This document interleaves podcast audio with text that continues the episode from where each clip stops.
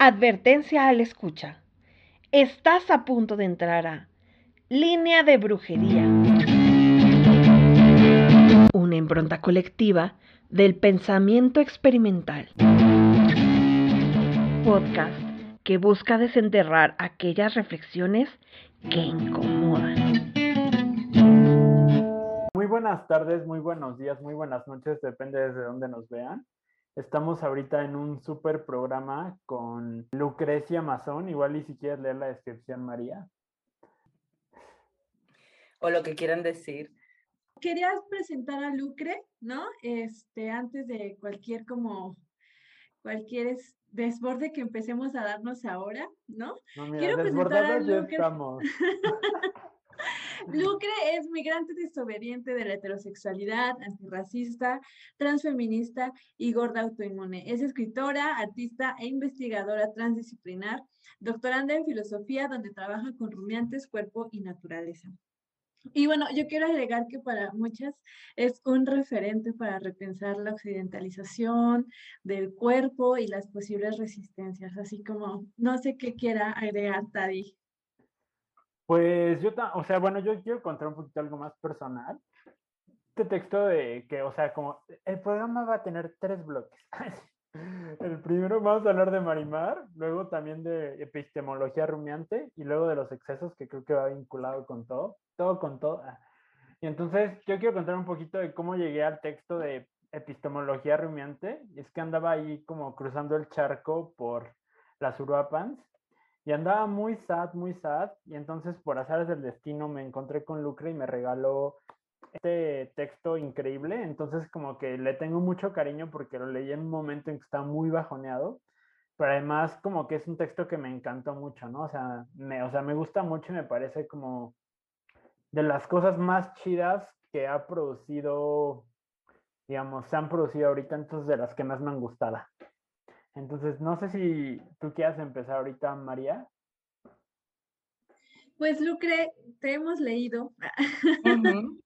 y yo quiero decir que en realidad mucha de la propuesta que salió como para pensar a Marimar eh, fue, eh, este, fue tu texto, ¿no? O sea, eh, sobre las emociones, sobre lo que una, igual como dice Tadeo, bueno, además sí, o sea, la Lucre me salvó en, en Barcelona, o sea,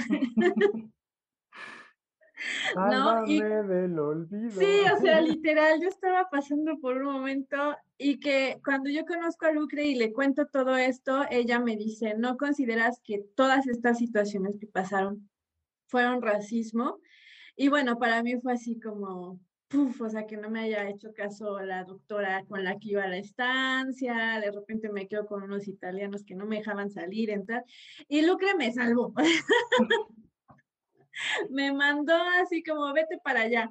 Y fue así como, claro, pero también fue como en este espacio, a lo mejor de las ocupas, lo que tiene a veces una muy romantizada, muy como en el asunto, o sea, de la, de la rebelión, de la ocupación, y darse cuenta que también estaban pasando, ahí, suceden procesos de corte afectivo que tienen que ver con el racismo, ¿no? Entonces, cuando yo leo Marimar, para mí fue otra bomba, o sea, así como, es verdad, pues, ¿no? O sea, esta, este, este, este querer o este, esta manera de ser de una que está muy exotizada, ¿no? Desde el afecto, ¿no? Y, y Marimar es así como esa venganza, pues, ¿no? O sea, esa parte, digamos, que es de corte afectivo, ¿no? Y que de repente esta idea de la, de la telenovela y del drama latino, ¿no? Como la parte de la educación emocional, pues que nos cuesta mucho trabajo de repente este, confrontar o lidiar para quien no posee esta misma intensidad. Miren, yo ante todo eh, quería eh, decir que gracias por esta invitación, por estar esta, esta noche acá compartiendo con ustedes. Para mí es, es un, un momento re especial y lindo y, y nada, y les quiero y me encanta, me encanta que estemos charlando ahora y, y que sean estas, estas marimares y estos excesos y rumiantes que nos, nos convoquen, ¿no? Así que sobre todo agradezco esta, esta invitación y decirles que para mí es un enorme placer estar charlando con ustedes y, recordaras eh, también esos momentos donde nos conocimos y que, me parece que, que, muestran también cosas, ¿no? Que hablan de cosas. Así que gracias y estoy encantadísima. yo también quiero un poco decir que un poquito habíamos pensado este programa como una continuación, un volumen 3 de política de señoras, que ya después devino otra cosa completamente diferente y entonces que en esta cosa que estamos haciendo un poco de política de señoras era pues pensar un poco a Marimar, un poco al exceso, un poco este drama latino, eh, el excesivo, entonces un poco por ahí va la conversación, ya después la conversación pues ya dijimos vamos a hablar de otras cosas, como pensar el marco un poco también de, del 10 de mayo, de la maternidad, que mm. tal vez tal vez no lo vamos a tocar, pero tal vez como que esa era un poco la idea inicial y ya después ya de vino otra cosa completamente diferente. Y no sé si también... Ah, si de señoras se trata, eh, si de señoras se tratan, acá con mi copa de vino, brindo, brindo por ustedes. Salud. Ah. Me, me, encanta. política de señoras, me encanta eh, eh, política de señoras esta propuesta, o sea, este texto que, escribimos en 2018, que se llama La venganza de Marimar, de hecho se llama, tiene un nombre más largo, que es La venganza, se llama Contra la racionalización o blanqueamiento del amor, La venganza de Marimar. Y mm, está en este librito, que es Devuélvanos el oro, que sacamos en 2018 con el colectivo AYU un colectivo de personas migrantes, disidentes sexuales, mm, o sea, desde de producción e investigación artística anticolonial y mm, disidentes sexuales y de género, y pues que estamos por este lado del mundo, por este reino de España, ¿no? Haciendo toda una, tarea de, bueno, de, buscar marcar cosas que creemos que hace, que hace falta contestar a ese, a este reino, ¿no? Y que, y que hace falta criticar y demás. Entonces, este texto surge eso antes, o sea, surge, no sé, tal vez en 2016 o algo así, que lo, que lo hablábamos junto con Iki Shos Piña Narváez, que es con quien escribimos, o sea, el texto tiene como dos partes y, y, está como unido y fundido en una. Y, y, entonces es un texto escrito con, con Iki Shos y pues teníamos siempre nuestras conversaciones de, amor y de rupturas y de desamores y de sufrimientos y de las dificultades que a veces nos, nos llegaban y vivíamos eh, con respecto al amor o o a, las formas del amor que parece que son buenas y adecuadas y evolucionadas para los, para los mundos queer, ¿no? Una cosa así. Y, siempre decíamos, bueno, la venganza de Marimar, ¿no? Que es una escena que ustedes saben, de Marimar, costeñita. Hay una escena de Marimar eh, que de hecho se puede encontrar por YouTube buscando así la venganza de Marimar y está ella mm, finalmente pudiendo vengar, ¿no? Vengar todo lo que le han hecho. Entonces, siempre con, con Iki hablábamos de un día vamos a, vengarnos y va a ser la venganza de Marimar. Entonces, en un momento, finalmente escribimos, eh, escribimos esto, a, rejuntamos nuestras, nuestras sensaciones y nuestras intensidades y, sale este texto que es La venganza de Marimar, criticando ese, blanqueamiento del amor y esa... Eh, en un punto una, una especie casi de, doctrina que se nos imponía o que se nos, em, o que se, nos, se nos llamaba a tener que ser de otra manera, ¿no? Y a dejar de lado estas, estas intensidades y, y en fin, eh, entonces eh, decíamos acá en una parte, yo digo algo como que tiene que ver también con, con un amigo, con Agus, con Agustina, que decía siempre una frase que si me crié entre Televisa y O Globo, ¿qué quieren, no? Entonces, pues algo, algo de esto también sale en, el, en, el, en esta especie de manifiesto eh, Marimar, ¿no? Así que reivindicando esa educación sentimental, ¿no? Esto también a mí me parece interesante, no sé también, Carmen, si quieras comentar algo, pero como varios puntos, ¿no? Primero esta cosa que dices de como este amor súper, o sea, como súper racional, súper blanqueado hasta cierto punto, ¿no? Como, como o sea, nada pasado de repente como por el exceso, nada pasado por las, eh, como por las pasiones. A mí de repente como parte de mis críticas como a ciertos discursos sobre el afecto es pensar que el afecto es una cosa muy tenue, ¿no? Cuando el afecto, el afecto también son fuerzas, ¿no? Y son fuerzas así brutales de repente. Entonces, eso es lo que me gusta y como justo también hablas como justo del colonialismo y su correlato del amor y también una de las cosas interesantes con las que quiero conectar es que habla sobre la muerte social, ¿no? O sea, sobre como que, o sea, como dónde nos van a colocar de repente en este lugar a las personas que nos salimos de en este exceso afectivo que de repente empieza como la intensidad, o sea, para mí es de las cosas que creo, ¿no? Como que una de las cosas, no sé cómo allá en el reino español, pero aquí parece que intenso es un, un adjetivo que tiene connotaciones negativas, ¿no? Completamente, ¿no? Sí. Y entonces como que una de las cosas que dices como, como que se nos, se nos suma a esta intensidad afectiva, parece que lo que nos corresponde es cierta soledad social, ¿no? Y entonces, en ese sentido, hablas como de que lo que, la, lo que nos hace esa soledad, esa intensidad afectiva, es como la muerte social, ¿no? Y que a la vez esa muerte social va vinculado con una política del exterminio, ¿no? Y sobre todo, que esa política del exterminio y esa intensidad afectiva, pues está bien localizada, ¿no? Porque no son, no somos todas las que somos, no son todas las corporalidades las que son intensas, ¿no? Sino es justo las latinas, las cimarronas, las las negras, ¿no? Las que tenemos esa intensidad y ese, casi, casi también ese vibe, ¿no? Entonces, es como que las cosas que quiero comenzar a conectar al principio. Mm, sí, también algo con lo que, mm, algo de las cosas que quisimos dejar dicho en este textito es un poco esa idea de lo, como, como casi como del atraso, ¿no? O sea, que esa intensidad relacionada con, con una cosa poco evolucionada en términos afectivos, en términos sentimentales. O sea, es como que parece que si una es una intensa es porque no ha trabajado lo suficiente sobre su, sobre su temperamento y porque no, no, no ha logrado justo la templanza, ¿no? Entonces, em, hay una como, una como una asociación como con alguna dimensión de lo salvaje o de lo, o de lo menos o de lo menos evolucionado, ¿no? De hecho, en una parte eh, dice algo de que, que ese evolucionar, ¿no? Dice evolucionar, peligrosa palabra, ¿no? Como peligrosísima palabra. Mira, dice, ¿Mm? Es la palabra gestionar.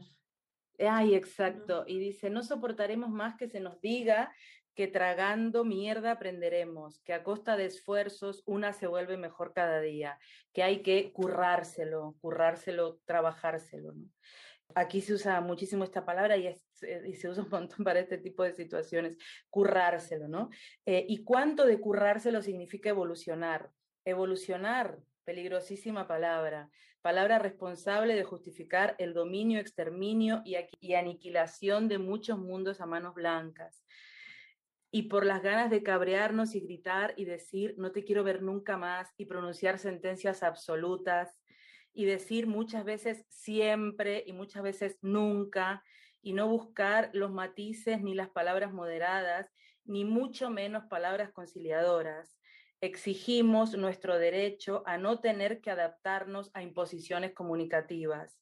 Queremos decir muchas veces porque tú, porque tú, porque tú, porque gestión es la palabra más neoliberal que conozco.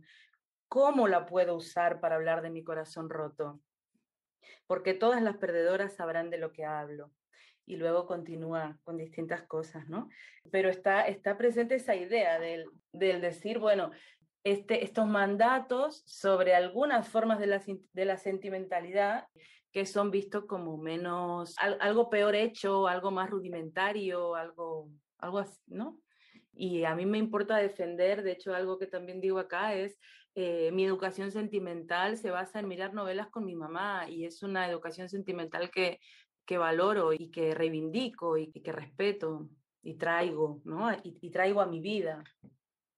Y que además tiene como acciones muy concretas, ¿no? O sea, como ser muy cariñoso, ¿no? Muy cariñosa, y decir, ay, bueno, me empalagas, o sea, que otro diga, ¿sabes? Que hazte para allá, que me estás empalagando, ¿no?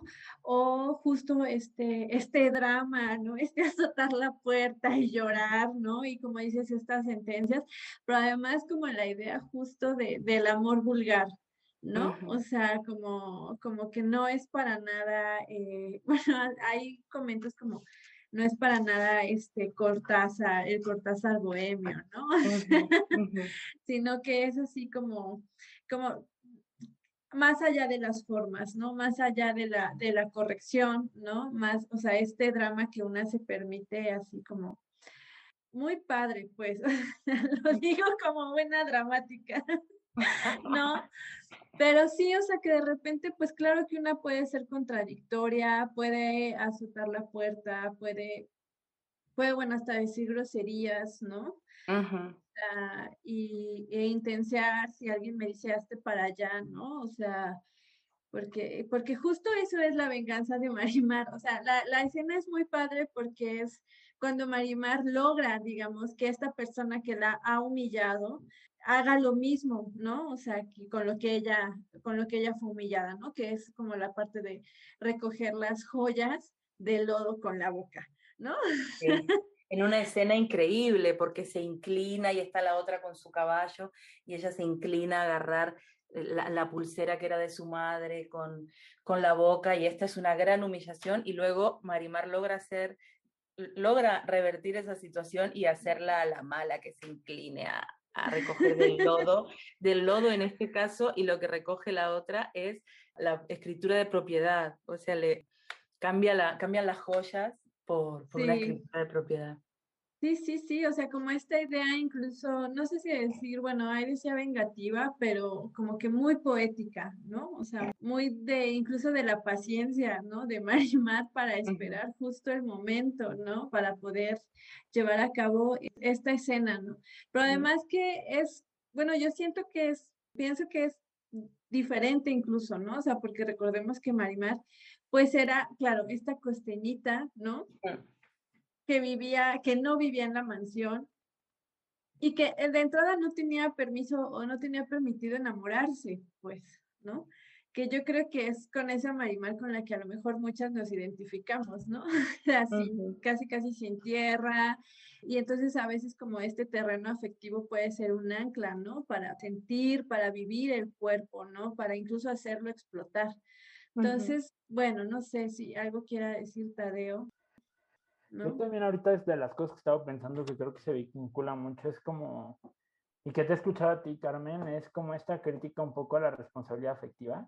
Y me parece que la venganza Marimar podría ser una, o sea, una respuesta muy, como muy pertinente a eso, ¿no? Porque de repente me parece que también la responsabilidad afectiva está tamizada por, de nuevo, por esta racionalidad, por esta eh, moderanza, ¿no? Por, eh, o sea, por muchas cosas que he hecho, ¿no? Por este amor no vulgar, ¿no? O sea, un amor platicado, un amor, sí, muy blanqueado también en cierto sentido, ¿no? Entonces creo que también por ahí se podrá vincular como tal vez de las cosas que habría que pensar es qué, qué de colonial y qué de... Sí, hay en este tipo de palabras, ¿no? ¿Qué, ¿Qué de colonial de repente ahí puede haber en este tipo de conceptos, ¿no? O cómo podríamos trabajarlo de otra manera. ¿No? Entonces, de las cosas que ahorita se me vinculan y también mucho la idea de los perdedores, que creo que es una de las cosas que, que creo que también tocas en otros textos, ¿no? Esta, o sea, que creo que también podríamos vincular un poco con la velocidad y este, bueno, vinculando un poco con el texto de epistemología rumiante, cuando hablas, yo no voy a correr de la policía, ¿no? O sea, como que hay ahí también esta idea de no voy a, no voy a aspirar de repente a este pues esta vorágine de velocidad, ¿no? Tal vez mi temporalidad es otra y tal vez mi temporalidad incluso no es esta temporalidad triunfante, sino de repente es otra temporalidad que es la de aquellos que pierden, ¿no? Y entonces también me gusta mucho de repente cómo vincular esta idea que había dicho como de la pérdida y de los perdedores y de dónde también se colocan a ciertas corporalidades y a ciertas acciones. Entonces también lo quería comentar. Sí, em, claro, porque en, en, este, en este decir, bueno, voy más lenta que otra gente y pensar ahí en, en, en toda esta propuesta sobre lo rumiante que tiene, que tiene un montón que ver con la lentitud y con el exceso, con una lentitud y un exceso que es cuerpo y no solo cuerpo, ¿no? O sea, ahí está la figura de la vaca como rumiante. Eh, mostrándonos ese exceso que, que, es cuerpo y no solo, ¿no? Y que también es, es lento y anda lento hay un punto de esto que tiene que ver con escapar a, a, a lógicas celebratorias del cuerpo o a, o a ideas que, que, nos hablan como de un de, de, la superación y del orgullo y de, de ese evolucionar. Por eso también en, en, en La venganza de Marimar que, es un texto escrito súper visceralmente y, como ya dije antes, escrito junto con, con Iki Jos Piña, hay, hay, ese punto a, la crítica, hay esa crítica a esto que parece que tienen que ser siempre la lógica de lo heroico o, o, de, sí, o de la superación y el, y el adaptarse a formas que son mejores, que están entendidas como mejores y como, como mejor más racionales o más ajustadas, eh, más ajustadas a, cómo debería ser o un deber ser del cuerpo o un deber ser de,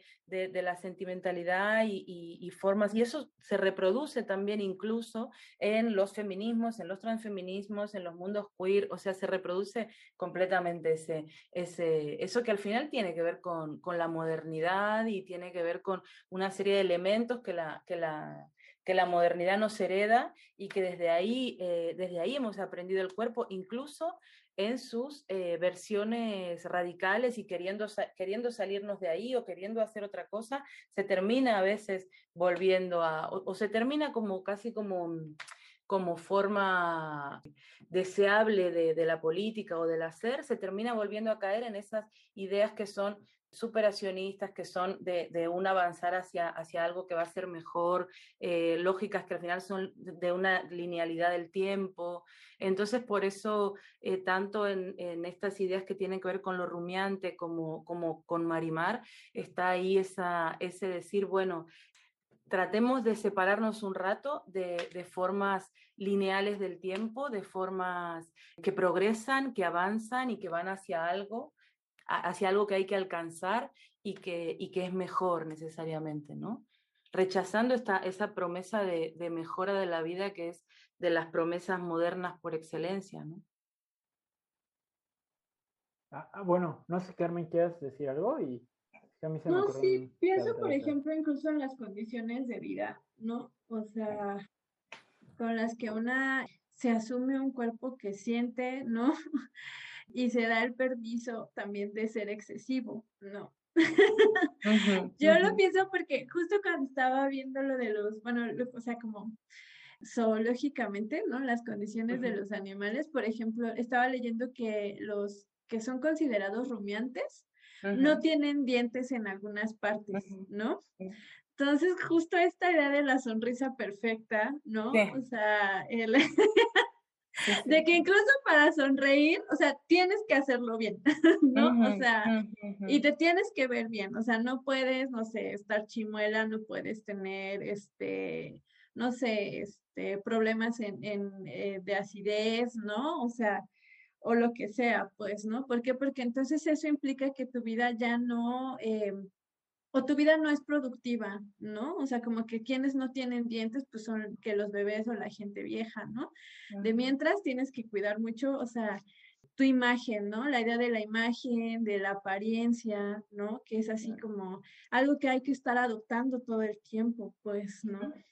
Sí, sí, sí, claro que sí cómo el cuerpo, cómo te veas, claro que te pone también en, en otro, cómo te veas y, otras cosas también, y por supuesto que intervienen formas formas al final colonialistas de producción de belleza, de producción de cuerpo. Entonces, el, el, cómo este cuerpo, cómo, cómo tu cuerpo es leído, claro que también nos pone en lugares distintos de, una circulación de deseabilidad, que creo que también es importante a la hora de, pensar en, en, por ejemplo, con esta venganza de Marimar, decimos muy fuertemente, o sea, es una crítica bien, bien abierta a las formas poliamorosas, eh, propuestas como las mejores y las evolucionadas, ¿no? Entonces nos rebelamos bastante contra eso desde luego, o sea, no, diciendo que sea algo que no, no le sirve a nadie, o sea, porque no, o sea, porque, porque justamente no quiero reproducir eh,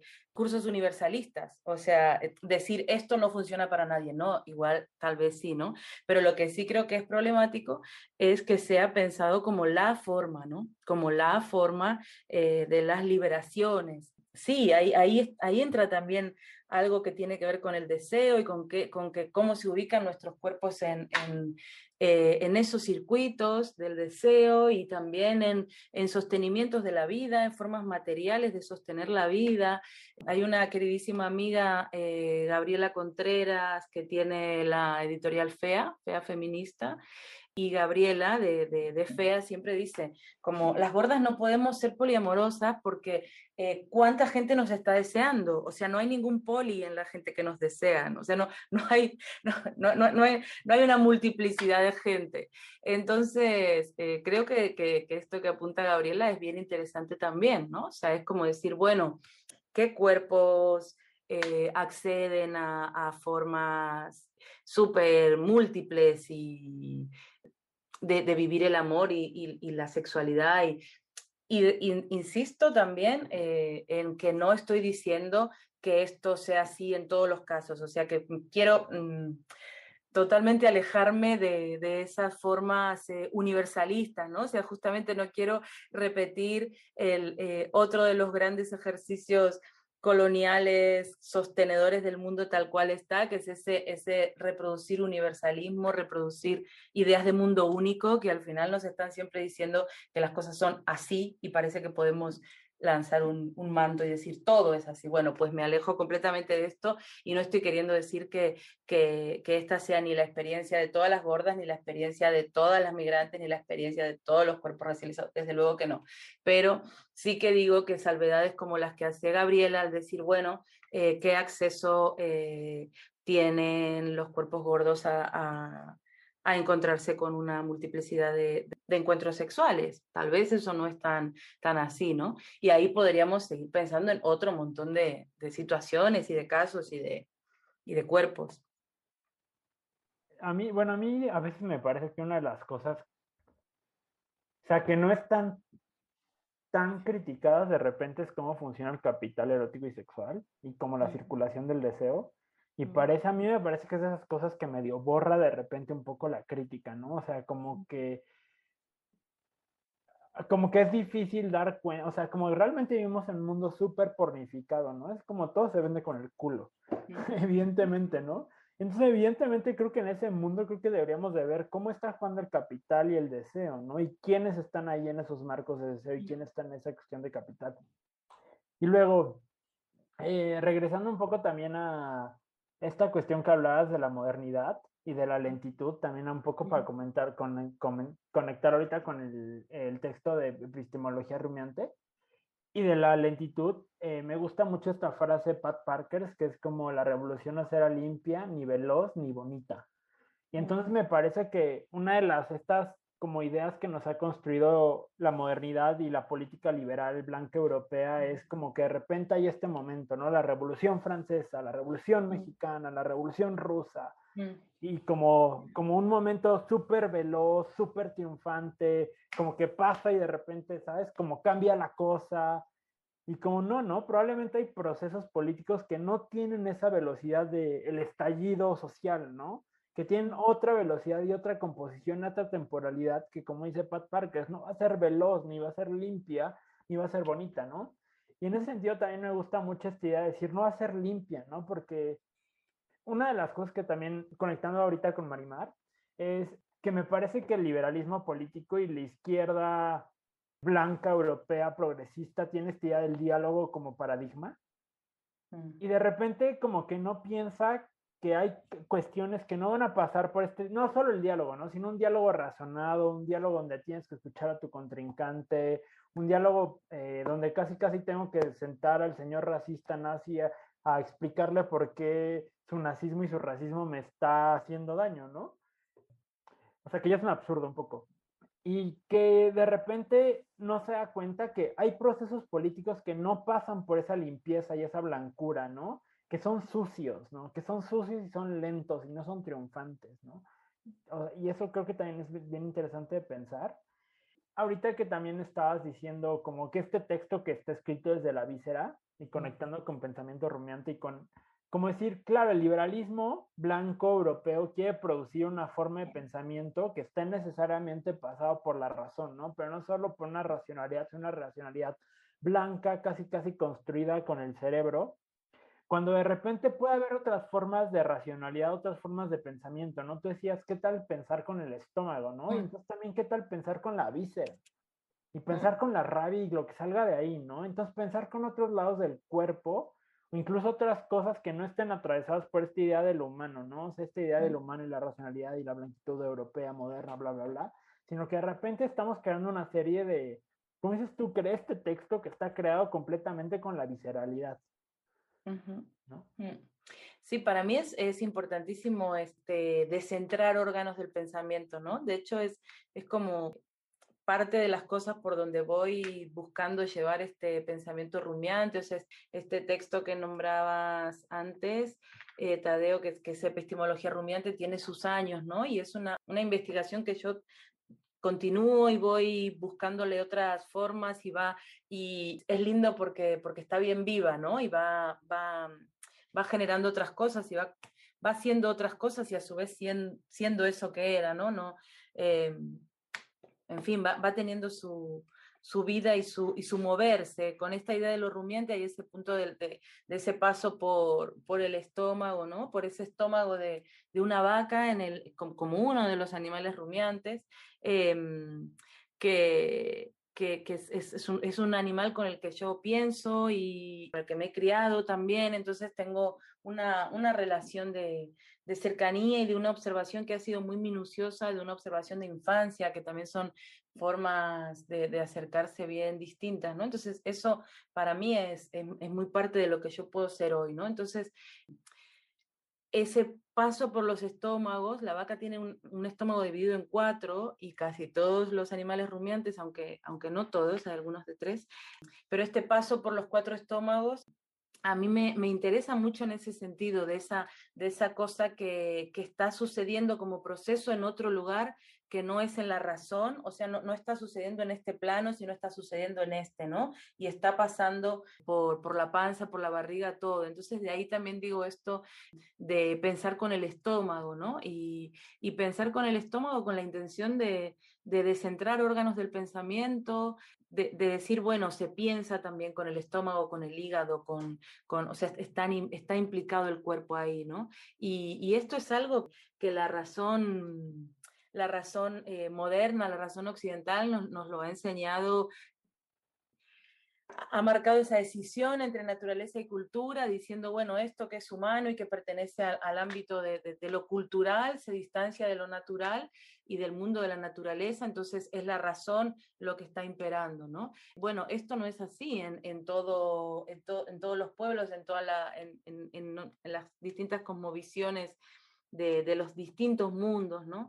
Entonces, ese pensar con otros órganos, eh, sentir con otros órganos, sucede también en otras, en otras cosmovisiones, en, en distintos pueblos indígenas, en, en distintas formas de, de, hacer que no son esa, eh, esa forma que nos hereda la modernidad, ese, esa racionalidad occidental que nos manda siempre a pensar con la cabeza, ¿no? Eh, y, y, ese pensar con la cabeza es eficiente y es veloz y, es, eh, y, y, progresa y avanza.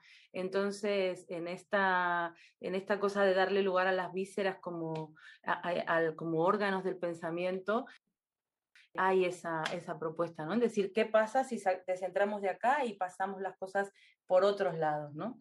¿Cómo sería, por ejemplo, y volvemos a, a Marimar, cómo, cómo viviríamos nuestra sentimentalidad, ¿no? Si eso fuera posible, si el pensar con el estómago y con el hígado y, y, y, y otros órganos ahí implicados, ¿no? Bebé, bueno. Igual pienso, podríamos darle chance como a los comentarios, como que nos comentan y poder continuar. ¿Cómo ves? Sí. Bueno, voy a, bueno, dice Carol Reyes, ¿qué parecería que no se, que parecería que no se encaja o que es vergonzoso este sentir excesivo, ¿no? Raúl Pérez nos dice, Herrera nos dice, señoras excesivas contra la moral ilustrada. Y Anastasia Aroña comenta, descentrar órganos de pensamiento a huevo. ¿No? Ahorita un poco para hacer una pausa, ya entrando, ya tenemos un poco para cerrar casi casi, pero bueno, queremos hacer un juego rapidísimo de palabras. Entonces, nosotros te damos una palabra y tú nos dices la primera idea que te viene a la mente. Porque ya estamos por tener, o sea, ¿cómo se va el tiempo? Por favor, ¿eh? Sí. Qué fuerte. Este... Necesitamos tiempos más lentos. otra, Lucre, otra. otra, otra, claro, yo encantada. Mira, dice, bueno, la primera palabra sería Talía. Talía. Digo, te voy a decir total la que se me ha ocurrido, la que se me vino. una costilla menos. Vaca. Vaca, corpulencia. Gordura. Peso, exceso, cuerpo político también, diría. Televisa. Televisa y o Globo, o sea, Televisa y o Globo, o sea, la, la, la, educación sentimental que hemos tenido muchos, ¿no? O sea, como, como dice mi amiga Agustina, esta idea de si me crié entre Televisa y o Globo, ¿qué quieren, no? Y me, me encanta de eso el, sí, como las cosas que hemos consumido, creo que, que, hay a nivel de productos culturales que hemos consumido que yo no, no, me los olvido y siempre están ahí y siempre estoy volviendo a mirar alguna telenovela que las veo por internet o las veo de la manera que pueda, pero siempre me estoy volviendo a enganchar con alguna otra. Así que Televisa, Televisa eso, Televisa y o Globo. Así. Y otras cadenas que también hay. Sudaca. Sudaca, mm, bueno, diría, em, diría que, que, tiene que ver también con el Reino de España, o sea, diría que es una, una, una idea que se, que se produce en ese, eh, en, en, en, ese lugar, ¿no? O sea, que una idea de, de despectiva eh, producida justamente por lo español teniendo que nombrar ahí las procedencias y también diría migrante con respecto a esta palabra, ¿no? Y también diría que, que, lo sudaca es algo que, que, ahí está y que, y que tiene que ver con esto que decía, con lo migrante, con una, producción dentro de, de, esta Europa fortaleza y que, que también es importante, eh, como nos llaman, como nos, han, como no, nos instan muchas veces colecti otros colectivos eh, de personas racializadas y, y pienso en, en, cuando se dice, bueno, salir también del sudacacentrismo, ¿no? O sea, creo que eso es importante también.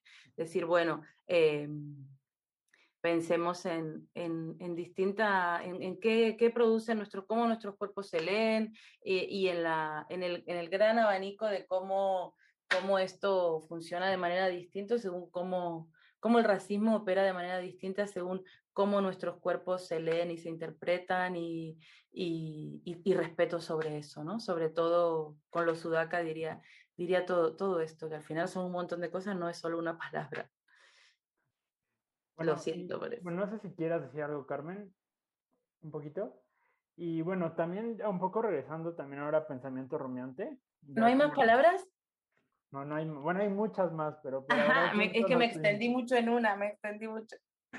No, no te preocupes. Este, creo que también tienes puntos interesantes. A mí me gusta mucho esta idea de repensar lo humano y animal. Hmm. O sea, que una de las cosas, como lo humano es una categoría súper problemática desde el sur, ¿no? Por decirlo así. O sea, como qué se ha pensado como lo humano y quién se ha puesto en ese lugar del humano. Y qué ha sido esta cosa que, que has hecho la, como lo animal. Entonces me gusta mucho como descentrar esa categoría y de repente decir, ¿qué pasa si, o más bien, cómo me puedo hacer esta correlación y es devenir vaca, que, que también nos ayuda a repensar otro tipo de cosas. Y en ese sentido también creo que lo vincularía con el sujeto del feminismo, ¿no? O sea, que sí, que creo que es una de las cosas que de repente mencionas en tu texto, ¿no? Que quién es ese sujeto político del feminismo.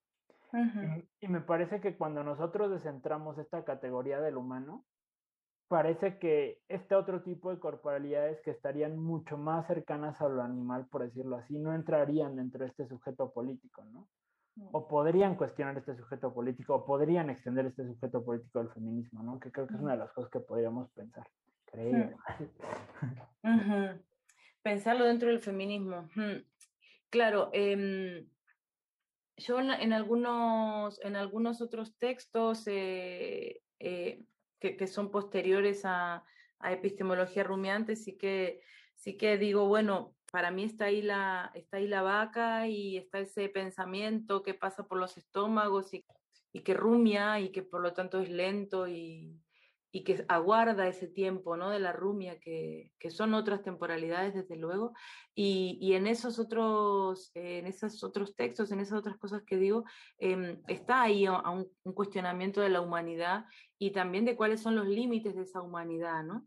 Entonces, eh, también pensando pensando cómo, cómo hay, hay, un proyecto corporal de Occidente que se encarna, ¿no? Y que, y, que, y que encarnamos y desde ahí aprendemos el cuerpo y cómo hay, una, cómo hay unos límites que se ponen a la, a la humanidad y esos, esos límites implican una, una, una, racialidad, implican una cisgeneridad, implican está atravesado por el capacitismo, o sea, como que lo, lo humano tiene límites bien claros y por otro lado, eh, bueno, bien claros o bien eh, que algunos cuerpos entran ahí, ¿no? Y, desde luego no todos. Entonces, eh, algo a, decir es esto de que lo humano no es una categoría universal, ¿no? O sea, la, la misma idea de derechos humanos em, en realidad son, son al final cosas que funcionan para justamente dejar fuera de esa categoría a, a grandes poblaciones del mundo, ¿no? Entonces, eh, pensando esto desde, desde el feminismo, eh, seguramente al feminismo o a los transfeminismos sí que le toque repensar cómo es ese sujeto, ¿no? Del, ¿Cuál es ese, ese, ese sujeto del feminismo, esa sujeta del feminismo que, que puede liberarse, que puede transgredir, que puede, eh, que puede ir hacia esas liberaciones del cuerpo. Eh, y creo que ahí eh, habría que, pensar si lo humano como, como una, la forma de la, como la modernidad de alguna manera trasladando, o sea, como generando un cuerpo que ese es el cuerpo que recibe esos atributos, ¿no? Entonces creo que los feminismos eh, debe, deberían, deberíamos, sería importante repensar también con qué, qué, qué queda fuera de, lo, de estos feminismos y, y cuánto al final de estas lógicas de, de lo humano y de lo y por lo tanto de, de, atributos que no son compartidos por todas las poblaciones, queda, queda fuera de esto. Creo que, que puede ser un, un, sujeto bien excluyente, de alguna manera, ese, ese, sujeto del feminismo si no está pensado desde, desde, desde, desde, una, desde un compromiso antirracista fuerte, desde un compromiso anticolonial. Y que el reto es enorme, ¿no? Porque justo, este, como comentaba hace rato, tal vez, como la historia se, se realizan estas dinámicas de las revoluciones, ¿no? Y como que el gran hito, o sea, bueno, así lo enseñan, o sea, el hito de Occidente es la Revolución Francesa. Entonces, igualdad, fraternidad y no sé sí. qué otra cosa, ¿no? Pero la idea justo de fraternidad... Libertad, la otra libertad. Justamente. Mira, ni está en mi vocabulario casual. Ah, no, pero justo esta idea de fraternidad tiene que ver con la invención del enemigo, ¿no? O sea, aquel otro que no puede establecer vínculos, ¿no? O sea, como ese completamente ajeno, ese completa, otro completamente radical, ¿no? Y que me gusta mucho porque en, en, el, en el texto de epistemología rumiante, o sea, explicas cómo es que las vacas son lentas y van juntas, ¿no? O sea, son otras formas de vida que tienen que ver con el hacer colectivo que no necesariamente están en la definición eh, occidental por, por excelencia, ¿no? Que es la fraternidad, ¿no? Mm -hmm. Y que y que tiene que ver justo en cómo generamos nosotros como fuera de Occidente estos vínculos, también estos conflictos, ¿no? Estos dramas, ¿no? Y que seguimos sosteniendo esta idea eh, occidentalizada, ¿no? Del amigo o enemigo, ¿no? Ahorita me acordé de la parte de Buzz Lightyear donde le pregunta, donde le pregunta a Woody así como, ¿eres amigo o enemigo, no? O sea, defínete, antes de decirme tu nombre, defíneme qué eres, ¿no? A partir de esta presencia que te provocó. Entonces, bueno, no sé si quieras decir algo ya, Tadeo. Pues mira, ya para ir cerrando, hablando de esta cosa de las vacas que están juntas, o sea, me parece que el texto tiene este momento súper poética donde dice cómo resisten a la lluvia. Mm. Entonces, como La lluvia de como- granizo, sí. Sí, ¿no? Que se juntan todas y que como por el lomo curtido es como resisten a... O sea, creo que una de las cosas bien interesantes es como esta, como crítica a la velocidad, ¿no? Y de repente decir, tal vez yo no voy a huir de la policía, por decirlo así, sino mi manera de resistir no va a ser corriendo, sino va a ser estar juntas y resistir el golpe, ¿no? Que es un poco la imagen que me parece súper poética y súper linda y que creo que también plantea otra lógica. Y creo que lo rumiante también está muy padre, muy padre, uh, en el sentido de que, eh, de criticar el exceso a la velocidad, ¿no? Y me parece que también una de las cosas en las que estamos súper inmersos ahorita es como una velocidad de información, de cosas, de pensamiento, de que hay que producir 30 mil cosas, de eh, incluso, o sea, la ciudad misma, ¿no? La ciudad misma no puede entenderse como otra cosa si no es un correlato de la velocidad, ¿no? Ya sea la velocidad del automóvil, la velocidad del peatón, la velocidad del ciclista, ¿no? Pero de repente, o sea, como que todo el urbanismo está plantado, todo el urbanismo moderno está plantado esa lógica de velocidades. Entonces de repente me gusta que haya otra, otro tipo de figura que pone en jaque la velocidad, que es un paradigma súper moderno y que de repente habla de la lentitud. Entonces creo que sería mi, mi cosa para cerrar. Mm. Sí, esto que, que decías de ese, ese momento de, de cómo resisten las vacas, eh, es ese em, que creo que, que sí, que es cierto que es súper, es, es- es precioso la, el, el pensar y el, el- el hacernos esa, esa imagen de cómo estas vacas eh, ante, ante la lluvia de granizo que, que las, que las golpearía demasiado fuerte si se encontraran solas, eh, se juntan y agachan las cabezas, arman un círculo agachando las cabezas. Entonces, cuando está cayendo esa lluvia fuerte, eh, las vacas hacen ese círculo agachando cabezas y son los lomos los que, los que soportan, ¿no? Eh, y las cabezas quedan resguardadas en ese círculo que armaron. Y, mm, y esto es algo que, que en el campo se ve y que, y que, así, y que así es, ¿no? Y son eh, formas de, sabiduría eh, que creo que, mm, que en algunos mundos, en, en, ah, porque, porque no, no, no todos los mundos son, son Occidente y la herencia moderna y, y todo esto, sino que hay otras, eh, otros mundos también que existen a la vez y que están. Y, y esas sabidurías que, que, nos enseñan las vacas de repente también son, son algo que está y son, y, y son conocimiento, ¿no? Y son maneras de, de aprender a hacer. Entonces, eh, a mí me gusta pensar, pensar en eso, ¿no? Pensar en, en, en cuánto necesitamos, en cuánto eh, hace falta que eh, salgamos de, de, lógicas liberales del cuerpo, individualistas, donde nuestro cuerpo termina en esta piel que somos, ¿no? Eh, y, y, que podamos pensar en, en, un cuerpo extenso, en un cuerpo que excede a sus propios límites y que... Y que eh, busca o restaura conexiones, ¿no? Otras conexiones, conexiones eh, que, existe todo un proyecto de exterminio, que es el, el, proyecto de, la blanquitud, que nos, que nos pretende separar de todo eso, de todo eso otro que, que está y que somos a la vez, ¿no? Entonces, la, la propuesta con el exceso y con, y con lo rumiante y con Marimar incluso como una forma visceral de escritura, eh, es, es, ese, es ese cuerpo extenso, ese cuerpo que, que sale de sus límites y que, y, que, y que cuestiona o abandona en lo posible eh, formas individualistas y formas, formas de, mun, de mundo uno y, y, y, al contrario hace pluriverso, ¿no? De alguna manera. Pues Carmen, ¿nos quieres decir algo para cerrar? Pues igual ya para cerrar, los últimos comentarios del chat, de, bueno, nos quedaron con las telenovelas y los superhéroes gringos. Este, Carl dice, la música en el drama también influye, o también influyó.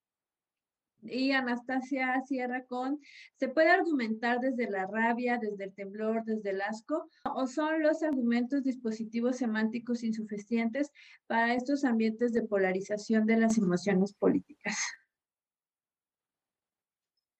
No sé. Em, yo me quedaría con lo de la música, ya que tenemos, estamos como en los últimos minutos, me quedaría pensando en que la música, claro que es importantísima y nos acompaña ahí, y no sé, pensaba eh, esta tarde pensando en, en- en esto que compartíamos hoy, en este programa de hoy, me ponía a escuchar algunas salsas románticas de estas así desgarradoras. Esta, la de, la de Mi mayor venganza, por ejemplo, de la India, ¿no? Cuando dice mi mejor venganza será que te quedes con él, ¿no? Y, y estas, eh, sí, estos dramas y, o, o- o las infidelidades bachateras que también me encantan y, y todas estas, todo, todo este exceso que también hay en, en la música, ¿no? Y ojalá que nos pongamos a escribir salsas así de intensas y de excesivas no heterosexuales, por ejemplo, ¿no? Claro. Yo, yo- yo Claro. tengo, yo tengo un- una fantasía. Me encantaría un grupo de mariachi, igual no heterosexual. O sea, me encanta el mariachi porque también es súper dolido, súper excesivo. Sufre, sufre. Sufrido, me encanta. Sí, Tenía una amiga que no era mexa que decía, ay, el saudachi mexicano con el mariachi. ajá, claro, Entonces tal también cual. mi fantasía es, por favor, quien quiera, escríbame un correo para crear un grupo de mariachi no heterosexual. Genial. Y bueno, pues darte las gracias, Carmen, darte las gracias a ti, público en casita que nos escuchas, a todas las marimares del mundo, a todas las, las rumiantes y los rumiantes y las rumiantes, y, a- y al exceso, pues agradecerles que, que nos miran. Y pues nada, recuerden que pensar es... Lucre, gracias. Gracias. Gracias a Lucre, gracias. ustedes, gracias a ustedes. Y con esto de las marimares, sí, total. Em, esto de, de- de- de marimares del mundo, eh, ¿no? Que es, es- Unidas. sí, unidos, del mundo. Y, y vamos a, a reclamar nuestro derecho al drama y a, y a patalear y a, que, y a que se nos vea como, ay, qué atrasada. bueno, pues que se nos vea como atrasadas y ya está. Eh, y les agradezco un montón a, a ustedes. Y nada, ha sido, ha sido un gustazo. Se pasó rapidísimo este, este rato. Sí, Así que repitamos cuando quieran o, o- o como sea, eh, pero sí, encantada de, de- de este rato de charlar con ustedes y, y gracias también a quienes estén por ahí o a quienes nos escuchen luego o lo que sea. Em, por acá andamos y por acá andamos para, para lo que sea, o sea que, que quedo ahí eh, abierta a, no sé, a, quién, a que, quienes nos estén escuchando o nos escuchen luego, eh, si quieren que armemos estos grupos de mariachis, o salsas románticas no, no heteras o, o cosas así, pues hagamos, vamos a, a desplegar ahí exceso y exceso y, y, y drama y, y, y formas no, no correctas aparentemente de, del amor. No sé si quieras darte que tu arroba en Twitter o de que tu... Ah, sí, mira, em, si, si quieren, en, en Instagram estoy como Lucrecia-MC. Sí, eh, Lucrecia-MC, en sí, que, que es, es porque, o sea, que, que no, no, no, no es que me hago la en sí, em, sino que, que sí son, son mis letras. Eh, Lucrecia-MC, por ejemplo, em, y si no por Facebook, si ponen mi nombre, pues eso y que sigamos conversando de estas cosas y que, que nada, que abracemos el amor en las formas que, que ese amor llegue, ¿no? Yo, yo para audiciones de mariachi, por favor contáctenme arroba samo-tad en Twitter. Audiciones de mariachi, goto. Pero bueno, ya- ya la producción nos está diciendo que ya, Y nos dice ya, ya. ya, ya, ya. La velocidad de la producción. Bueno, muchas gracias. Gracias a ustedes, amor.